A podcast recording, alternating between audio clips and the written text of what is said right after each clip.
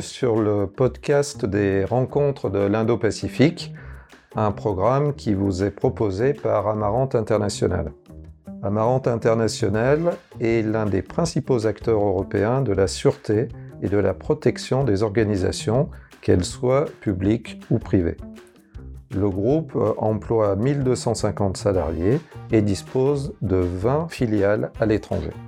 Il nous a paru légitime de partager notre expérience internationale sur de grands faits géopolitiques. C'est dans ce contexte que nous vous proposons aujourd'hui une série de podcasts sur l'Indo-Pacifique qui s'ouvre dès maintenant. Notre premier invité est Jean-Marc Balancy. Bonjour à toutes et à tous. Jean-Marc Balancy est docteur en sciences politiques et auteur d'une thèse sur la diplomatie navale de la France dans l'océan Indien. Il a également écrit plusieurs ouvrages géopolitiques, dont le célèbre Monde rebelle, un ouvrage qui a bercé toute une génération d'analystes. Il a également travaillé au FGDN pendant dix ans et a été directeur du pôle analyse d'une société de conseil pendant 18 ans. Il est actuellement consultant et créateur du blog d'analyse prospective Horizon Incertain. Alors Jean-Marc, euh, peut-être euh, pour débuter notre entretien, euh, allons-nous essayer de, définir ce qu'est l'Indo-Pacifique? C'est quand même un, concept assez large qui, je crois, en plus, fait l'objet de définitions, d'interprétations différentes. Absolument. À l'origine, le terme est un terme de géographie qui sert à désigner les espaces tropicaux et subtropicaux en océan Indien et dans le Pacifique de l'Ouest. Donc c'est un terme euh, qui a une totale neutralité, qui est sans connotation quelconque il va acquérir une dimension géopolitique, il va basculer dans le champ de la géopolitique vers la fin des années 90, le début des années 2000, lorsqu'il va euh, servir à accompagner un petit peu au niveau conceptuel le glissement du centre de pouvoir qui jusqu'à présent était situé dans la zone euro-atlantique vers le monde indo-pacifique. Le terme acquiert ses dimensions géopolitiques d'abord dans les travaux académiques essentiellement anglo-saxons au début du XXIe siècle et est utilisé pour la toute première fois dans un registre diplomatique officiel en 2007 dans un document japonais à l'occasion de la visite du Premier ministre Shinzo Abe en Inde, l'idée étant de concevoir, euh, de, rationaliser un petit peu la, politique euh, japonaise euh, dans cet espace-là, sachant qu'à l'époque le Japon investit finance un certain nombre de projets d'infrastructure dans la péninsule indo-chinoise, dans le golfe du Bengale et en Afrique de l'Est. Et cette visite donc permet de concrétiser cet effort euh, japonais dans cette zone afin de marquer les progrès enregistrés par la Chine, euh, le grand concurrent du, du moment. Et le terme ensuite va être pris à partir de la seconde moitié de la décennie 2010, dont toute une série de livres blancs ou de documents d'orientation euh, stratégique ou géopolitique euh, dans une dizaine de pays, alors essentiellement des pays occidentaux et une bonne majorité extra-régionaux, paradoxalement.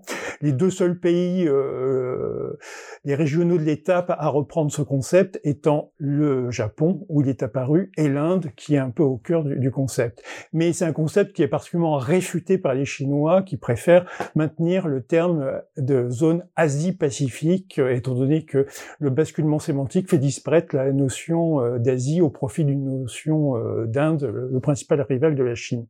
Donc à partir de la seconde moitié des années 2010, on peut recenser une dizaine de publications de livres blancs. Alors c'était le cas d'Australie, du Canada, de la Nouvelle-Zélande, des États-Unis évidemment, mais également de la Grande-Bretagne, de la France à partir des années 2018-2019 et des pays plus euh, exotiques entre guillemets pour la zone comme les Pays-Bas ou l'Allemagne et encore récemment l'Union européenne en 2021 a publié un document sur la stratégie européenne dans la zone euh, Indo-Pacifique. Alors Indépendamment de la publication, euh, ces publications officielles, euh, le, le, le, concept s'enracine avec un certain nombre de décisions organisationnelles qui sont loin d'être symboliques.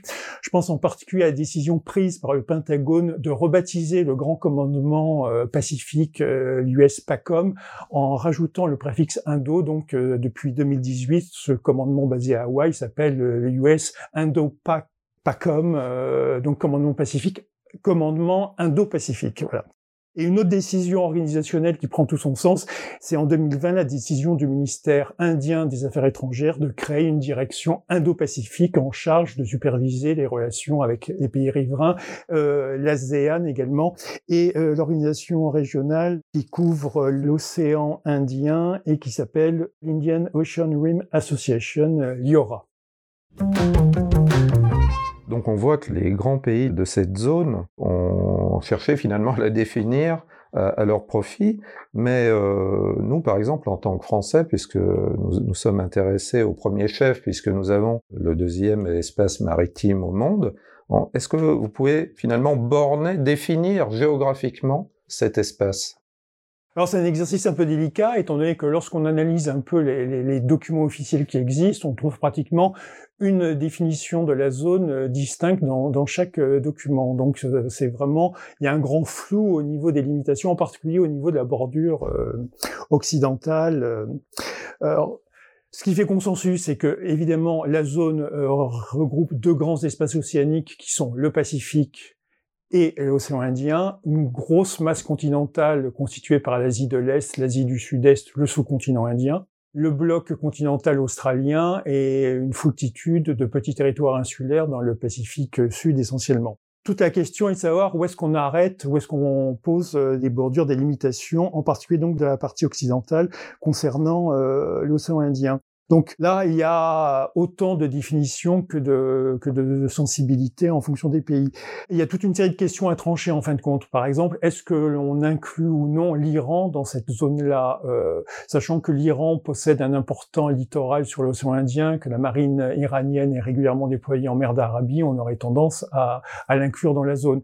Alors, est-ce qu'on s'arrête au détroit d'Ormuz? Euh, Est-ce qu'on inclut les Émirats arabes, le Qatar, l'Arabie saoudite, le Koweït, le fond du Golfe euh, arabo-persique avec l'Irak? Première euh, autre question entre guillemets à trancher. Et si on prend une vision un peu maximaliste, c'est-à-dire on prend tout le golfe arabo-persique et la péninsule arabique, qu'est-ce qu'on fait au niveau de la mer Rouge? Est-ce qu'on s'arrête au détroit de Bab el-Mandeb? On inclut quand même Djibouti qui me semble incontournable étant donné que cela abrite plusieurs euh, bases militaires et en particulier une base militaire chinoise, ce qui est loin d'être un épiphénomène euh, par rapport aux questions qui nous intéressent. Mais est-ce qu'on remonte tout le long de la mer Rouge? Est-ce qu'on inclut l'Éthiopie? Est-ce qu'on inclut le Soudan? Est-ce que l'Égypte est une puissance indo-pacifique ou pas? Euh, Même chose concernant le littoral de l'Afrique de l'Est, on, descend. Est-ce que le Mozambique, par exemple, est-ce que l'insurrection djihadiste euh, au Cabo Delgado actuellement est un foyer de tension indo-pacifique? Oui, non. Alors quand on observe un peu les, les différents protagonistes des projets gaziers au large de Cabo Delgado, on voit quand même qu'il y a beaucoup de compagnies asiatiques, en particulier indiennes, qu'une bonne partie de la future production gazière sera à destination des marchés euh, asiatiques et en particulier indiens. Donc euh, j'aurais tendance à inclure euh, le Cabo Delgado, les gisements gaziers, au sein de la zone Indo-Pacifique. Qu'en est-il de l'Afrique du Sud? Là aussi, on aurait, je pense, tendance à l'inclure dans la zone Asie-Pacifique, du fait que c'est un BRICS et que la zone Indo-Pacifique entre la Chine et l'Inde abritent plusieurs euh, de ces BRICS, que l'Afrique du Sud abrite une importante diaspora indienne. On, rappellera que Gandhi a démarré sa carrière d'activiste euh, en Afrique du Sud avant de rentrer en Inde et obtenir l'indépendance du sous-continent, qu'une bonne partie du commerce extérieur sud-africain est tournée vers la Chine et vers les puissances asiatiques, donc ça me semble logique également de l'intégrer. Mais on peut également se poser des questions sur euh, est-ce qu'on inclut ou pas les puissances d'Asie centrale. Euh, alors, sachant que euh, dans une organisation comme l'organisation de coopération de Shanghai, l'Inde est en train de basculer, d'intégrer cette, cette organisation-là. Donc, est-ce qu'on inclut tous les pays en stand qui disposent d'importantes ressources énergétiques Là aussi, cela peut faire débat se pose également la question de intègre-t-on ou pas dans le concept d'Indo-Pacifique la Russie? Alors, il y a des choses évidentes comme euh, l'existence de Vladivostok, le siège de la flotte euh, soviétique et ensuite russe du Pacifique.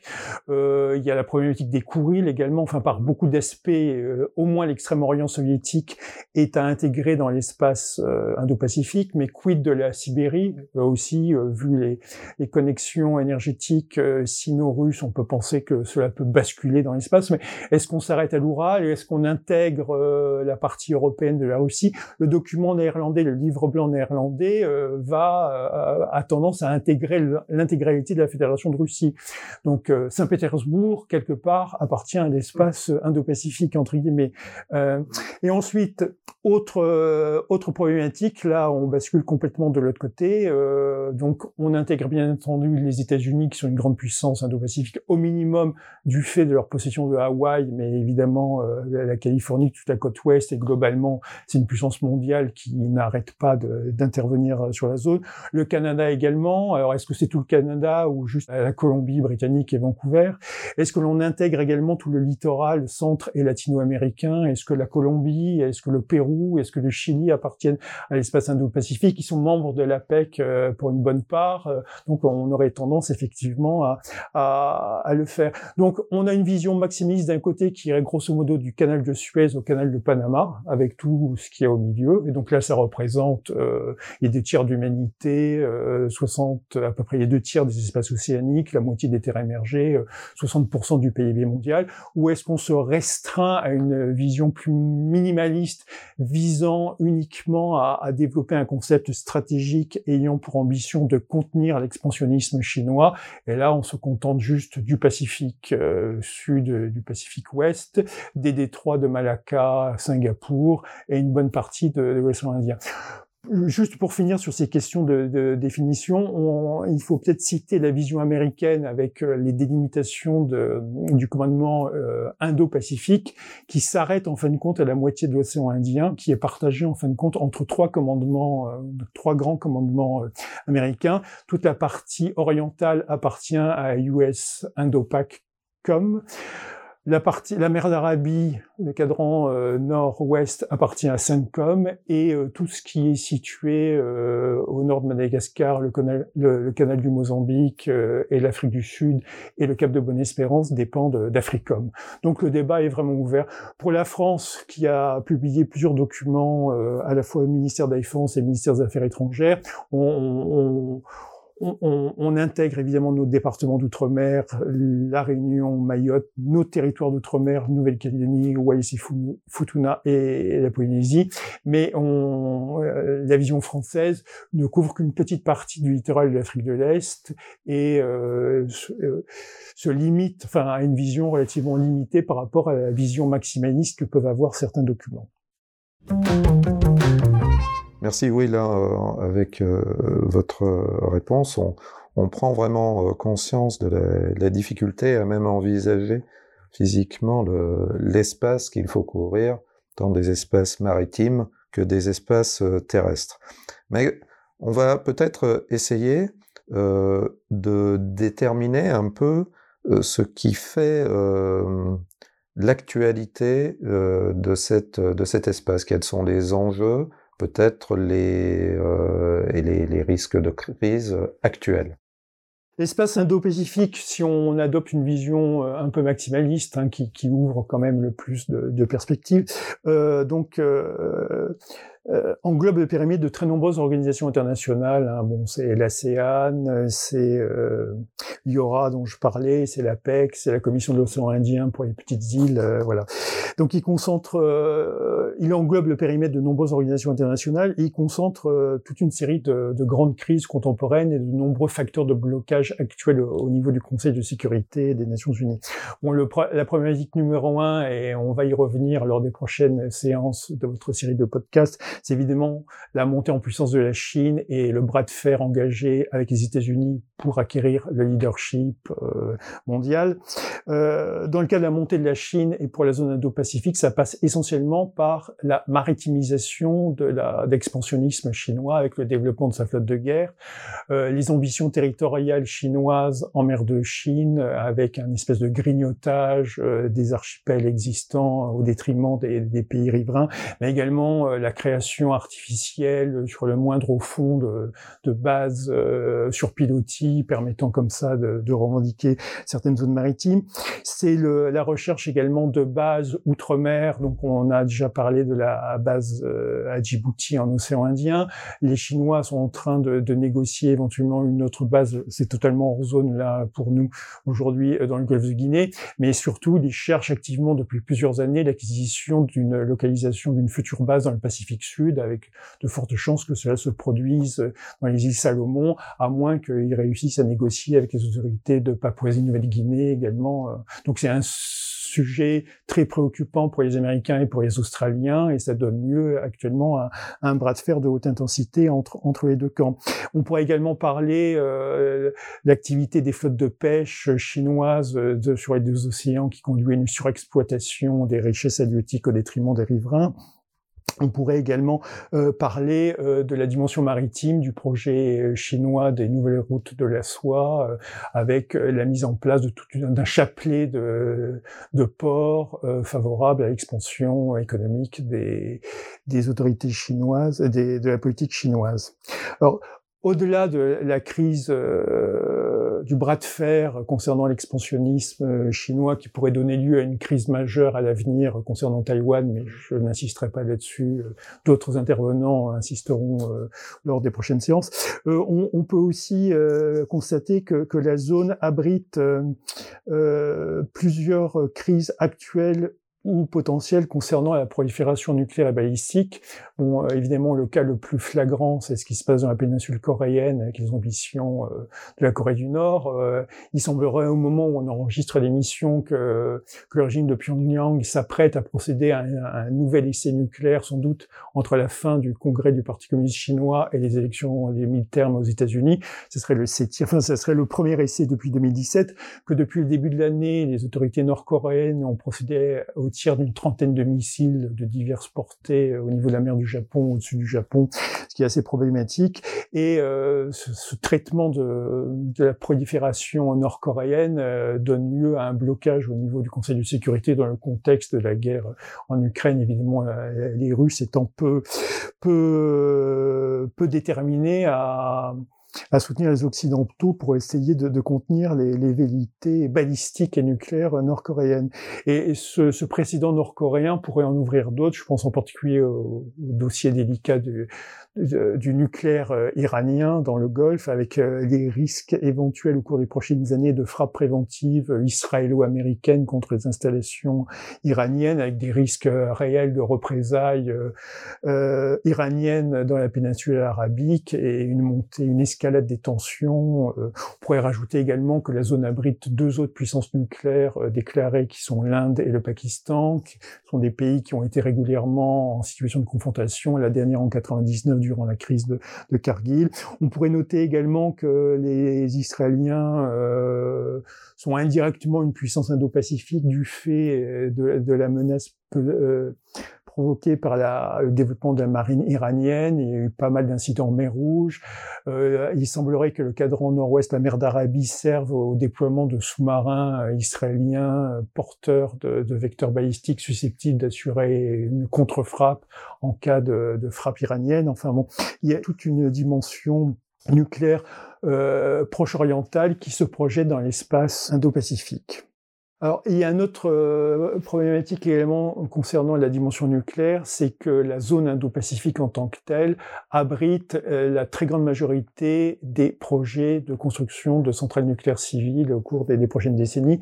On a vu au cours des dernières années une relance de la filière nucléaire à travers le monde, et la plupart des, de la cinquantaine ou de la soixantaine de projets de nouvelles centrales sont essentiellement concentrés dans la zone, avec tous les risques à la fois d'accidents euh, purement technique, mais du fait de l'existence de, de, nombreux contextes conflictuels dans lesquels vont être construits des centrales nucléaires, il y a un risque de dérapage un peu à l'image de ce que l'on observe actuellement en Ukraine autour de la centrale de Zaporizhzhia. Euh, le Pakistan vient de mettre en service euh, ou va mettre très prochainement en service une centrale nucléaire construite par les Chinois bon, bah, construire une centrale nucléaire civile au Pakistan dans l'environnement de tension euh, prévalant en mer d'Arabie et vis-à-vis de l'Inde, euh, sur une projection de deux ou trois décennies, euh, personne n'a vraiment l'assurance que ce soit un gage de stabilité. Et enfin, je dirais que l'enjeu majeur, en fin de compte, du moment, au-delà de toutes les crises déjà citées, c'est vraiment euh, les capacités de chaque bloc, c'est-à-dire le bloc chinois et de ses alliés locaux et le bloc occidental emmené par les, les États-Unis, et, et d'assurer le contrôle des voies de communication à travers l'océan Indien, qui sont primordiales dans le cadre de l'économie globalisée, que ce soit pour les transits entre la, la Chine, l'atelier du monde, et les marchés euh, américains ou européens, que ce soit euh, concernant les lignes d'approvisionnement pétrolière à destination de l'Asie de l'Est développée ou de l'Europe, qui part du Golfe du Golfe arabo-persique et demain des, importations gazières en provenance du Golfe ou du Mozambique et du littoral euh, de l'Afrique de l'Est au cours des prochaines décennies à destination de l'Europe euh, également. Alors, euh, on a surtout perçu dans votre argumentaire le, le, rôle de bloc ou le rôle de, puissance dans, cet espace Indo-Pacifique. Est-ce que on pourrait euh, parler du positionnement d'États riverains euh, qui finalement essayent de trouver leur place entre, entre cette lutte des grandes puissances? Alors, vous avez parlé Japon, Australie, Inde, même Arabie Saoudite, mais par exemple, si on parle de pays qui sont importants sur place, comment se positionnent-ils? Je pourrais parler de Oman, du Vietnam, du Bangladesh, de l'Indonésie, des Philippines, bref, des, pays qui doivent euh, finalement composer, mais ont-ils envie de composer avec ces deux blocs, ou au contraire, ont-ils envie finalement d'affirmer une position euh, propre?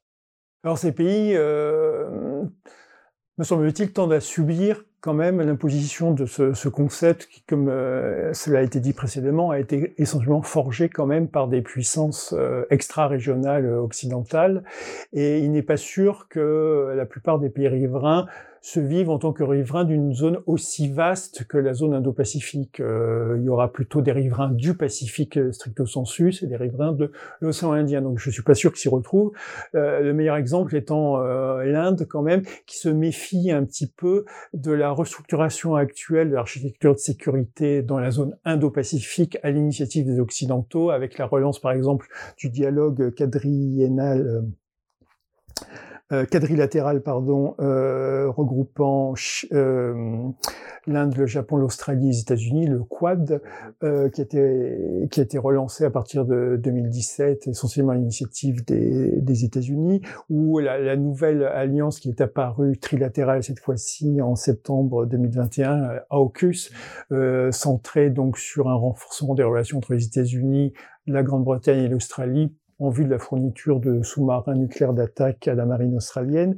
Donc euh, l'Inde se, méfie un peu de ces alliances militaires à, à prôner des solutions euh, locales en euh, visant à assurer la stabilité, la prospérité de la zone, de développement, un partenariat pacifique, et, et, se méfie un petit peu de la présence de ces forces euh, souvent militaires extra-régionales.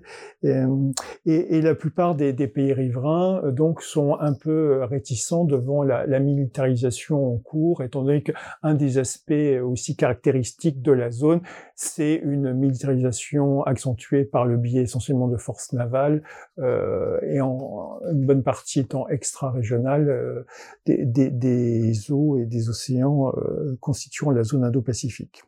Ceci dit, cette notion d'Indo-Pacifique quand même peut parler aux pays riverains puisque on peut quand même trouver euh, plusieurs références, euh, enfin dans l'histoire euh, de la zone, plusieurs tendances lourdes qui illustrent l'existence d'une forte connectivité entre le monde pacifique et le monde de l'océan Indien. Je voudrais juste citer rapidement trois exemples.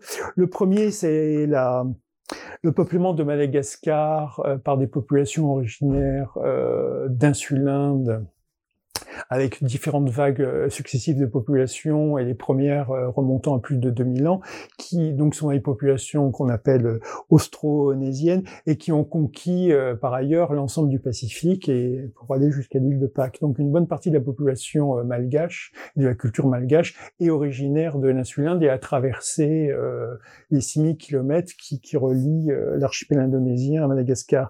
Le, le deuxième exemple historique, ce sont les sept grandes expéditions conduites durant l'Empire Ming euh, par euh, l'amiral euh, Zheng euh, au XVe siècle à destination donc de la Corne de l'Afrique et de l'Afrique de l'Est. Donc c'est à l'époque c'était des expéditions gigantesques qui ont pu rassembler jusqu'à une centaine d'embarcations et jusqu'à 30 000 marins, commerçants et, militaires et qui se sont arrêtés brutalement à compter de 1433. Si ce genre d'expédition s'était maintenu, sans doute que la face de l'océan Indien et d'une bonne partie de la planète aurait été autre si la Chine avait maintenu cette, cette fibre maritime. Et le troisième exemple, c'est euh, l'empire maritime d'Oman qui a rayonné euh, durant une bonne partie euh, de l'histoire le long des côtes d'Afrique de l'Est jusqu'à Zanzibar. Il y avait une, enfin Zanzibar a, a, été pendant plusieurs siècles une colonie de, de Oman, et cela a favorisé l'existence de routes commerciales de, des marchands arabes que l'on a retrouvés jusque dans les ports chinois, avec là beaucoup de, de, de récits chinois concernant la présence de ces marchands arabes ou de traces archéologiques. Donc la zone Indo-Pacifique n'est pas qu'une construction artificielle par des penseurs occidentaux, il y a quand même un fond de, réalité concernant cette connectivité entre l'espace pacifique et l'espace de l'océan Indien. Bien, merci Jean-Marc pour cette revue finalement euh, d'actualité, euh, des enjeux et des conflits potentiels. Mais euh, on observe dans les, pays de cet espace euh, Indo-Pacifique la publication de beaucoup de livres un peu à but prospectif. On pense aux visions là, de, l'Arabie Saoudite, Vision 2030. On pense au programme chinois qui va jusqu'en 2050. Donc dans, dans cet esprit-là, quels sont euh, finalement les enjeux avec une idée de prospective que vous voyez comme étant les plus importants euh, de la zone donc c'est toujours difficile de se prononcer sur le futur, mais il y a quand même quelques balises qui permettent euh, de euh, faire cheminer notre vision concernant l'avenir. La première, c'est l'évolution démographique de la zone, étant donné que sans doute d'ici quelques semaines ou peut-être quelques mois, l'Inde va dépasser démographiquement la Chine. Euh, et on va assister à un basculement de l'Asie de l'Est et de la Chine vers le sous-continent indien et l'Inde en, tant que primauté démographique au, niveau mondial. Et euh, ce, dépassement de l'Inde par la Chine, de la Chine par l'Inde, pardon, va s'accompagner par un début de vieillissement de la population chinoise qui va aller relativement vite, ce qui fait que si on, d'après les, les études des Nations Unies qui tentent de se projeter à 2050 voire au-delà, il va y avoir un creusement assez significatif significatif du différentiel de population entre la population indienne et la population chinoise vieillissante au cours des, décennies suivant 2050, ce qui va sans doute remettre en cause pas mal euh, ces questions de leadership mondial. Euh, ce basculement démographique va également euh, s'accompagner d'une montée en puissance de l'islam asiatique euh, au niveau du Pakistan, au niveau des minorités indiennes, euh, des minorités musulmanes euh, en Inde, du Bangladesh et de l'Indonésie, qui est une grande puissance dont on ne parle quasiment pas en France, alors que c'est une puissance considérable en devenir, avec laquelle il faudra compter au cours des, des prochaines décennies. Donc premier facteur, facteur démographique avec des changements profonds. Deuxième euh, facteur de, de changement à l'avenir, l'impact du changement climatique qui va euh, toucher fortement la zone euh, du fait bon, du stress hydrique auquel sont confrontés d'ores et déjà un certain nombre de pays riverains au niveau du sous-continent indien, au niveau de l'Afrique de l'Est par exemple. Euh, les risques de submersion, de montée des eaux, de disparition du trait de côte, en particulier dans le golfe du Bengale, ou de disparition quasi totale de certains petits territoires insulaires, des Maldives à beaucoup de micro-États insulaires du Pacifique Sud, ce qui fait que la zone va générer énormément de, déplacés climatiques dont il va falloir gérer l'accueil et qui risque d'être un facteur de, de tension. le troisième point, et je terminerai très rapidement là-dessus, au niveau prospectif, ça c'est plus, euh, c'est moins quantitatif et euh, on pourrait en discuter. C'est, je pense, la montée d'un sentiment de lassitude et de ras-le-bol d'une bonne partie des populations riveraines vis-à-vis de la suprématie occidentale en général, qui a été portée par l'histoire durant plusieurs siècles avec l'occupation euh, coloniale européenne à partir du début du, du, du, du siècle et la suprématie occidentale actuelle incarnée par les États-Unis. On voit poindre depuis plusieurs décennies tout un discours tenu par des personnalités locales indo-pacifiques entre guillemets, mettant en avant des valeurs asiatiques qui ne seraient pas forcément les valeurs universelles occidentales. Et il y a également une volonté d'affirmer la culture locale par rapport à la domination culturelle occidentale traditionnelle. Je pense par exemple aux efforts chinois de promotion de la langue chinoise à travers un réseau intense d'instituts Confucius pour l'apprentissage de la langue chinoise ou dans un tout autre registre, la soft diplomatie euh, sud-coréenne permettant euh, via la culture, via le cinéma, via la K-pop de développer euh, les, les, intérêts des républiques de Corée du Sud. Alors Jean-Marc, pour euh, finalement euh, sortir un peu de, de, de l'aspect un peu académique, un peu euh, scientifique de, de, votre très important et très intéressant exposé, ce que je vous propose, et, et, on le proposera à chacun de nos invités, c'est de nous donner quelques idées de lecture, quelques idées de musique ou de films en lien avec la zone que nous étudions ce qui permettra à, nos éditeurs de, de, poursuivre un peu sur un mode un peu plus euh, décontracté, un peu plus ludique, culturel, euh, de poursuivre un peu leur réflexion sur la zone Indo-Pacifique.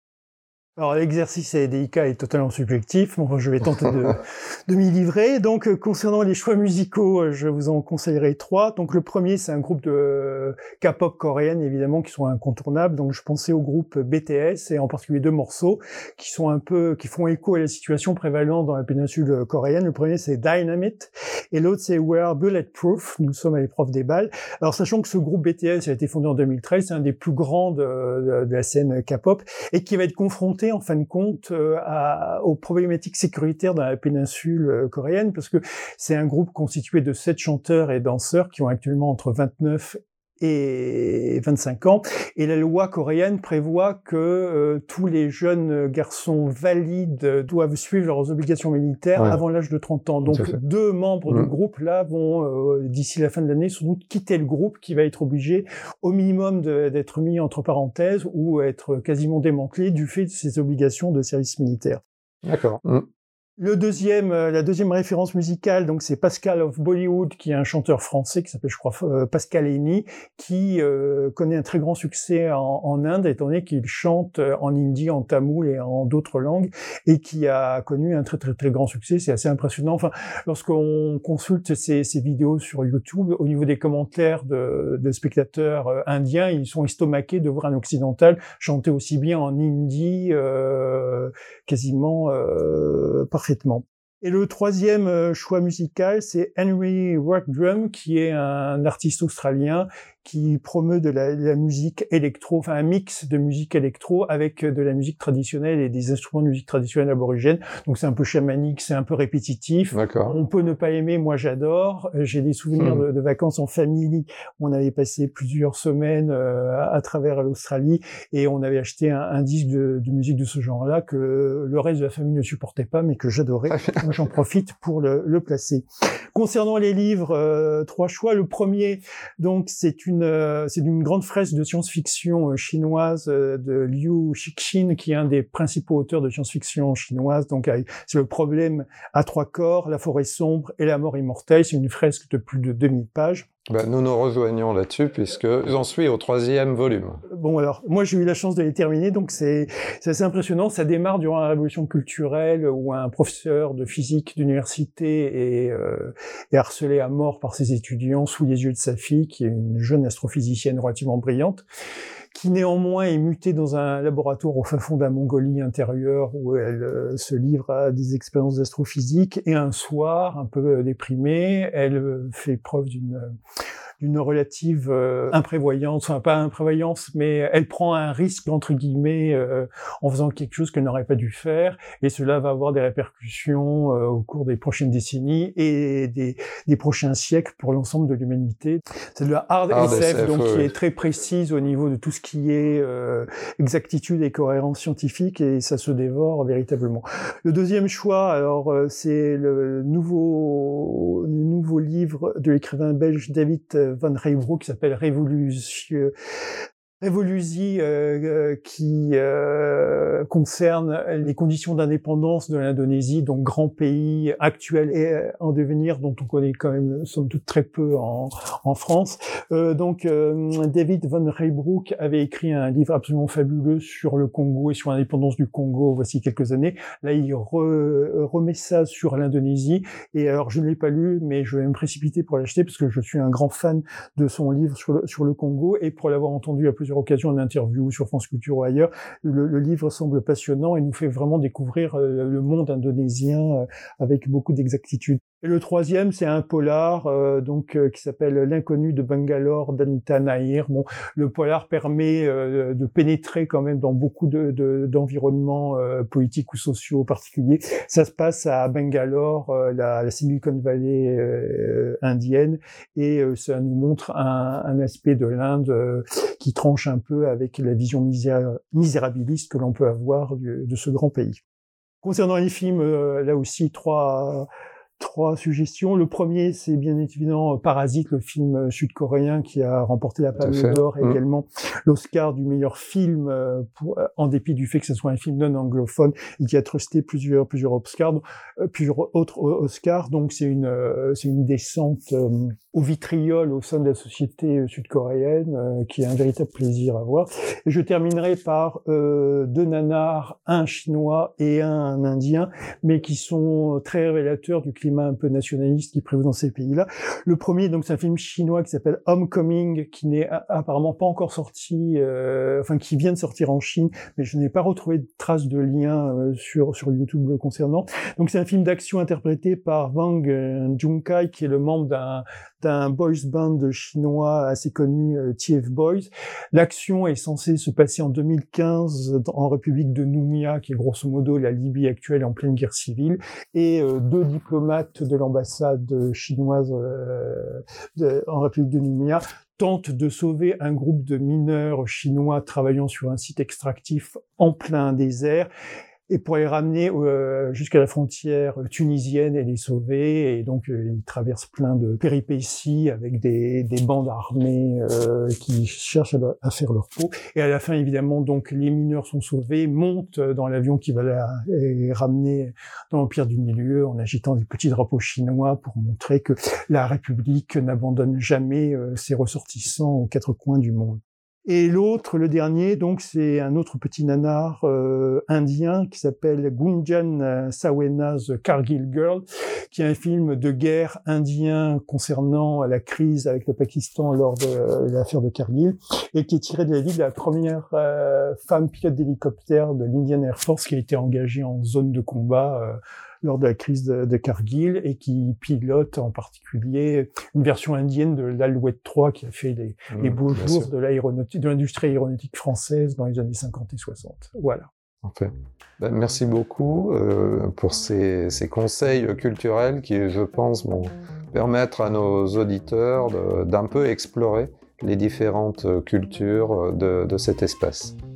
Bien, merci beaucoup Jean-Marc.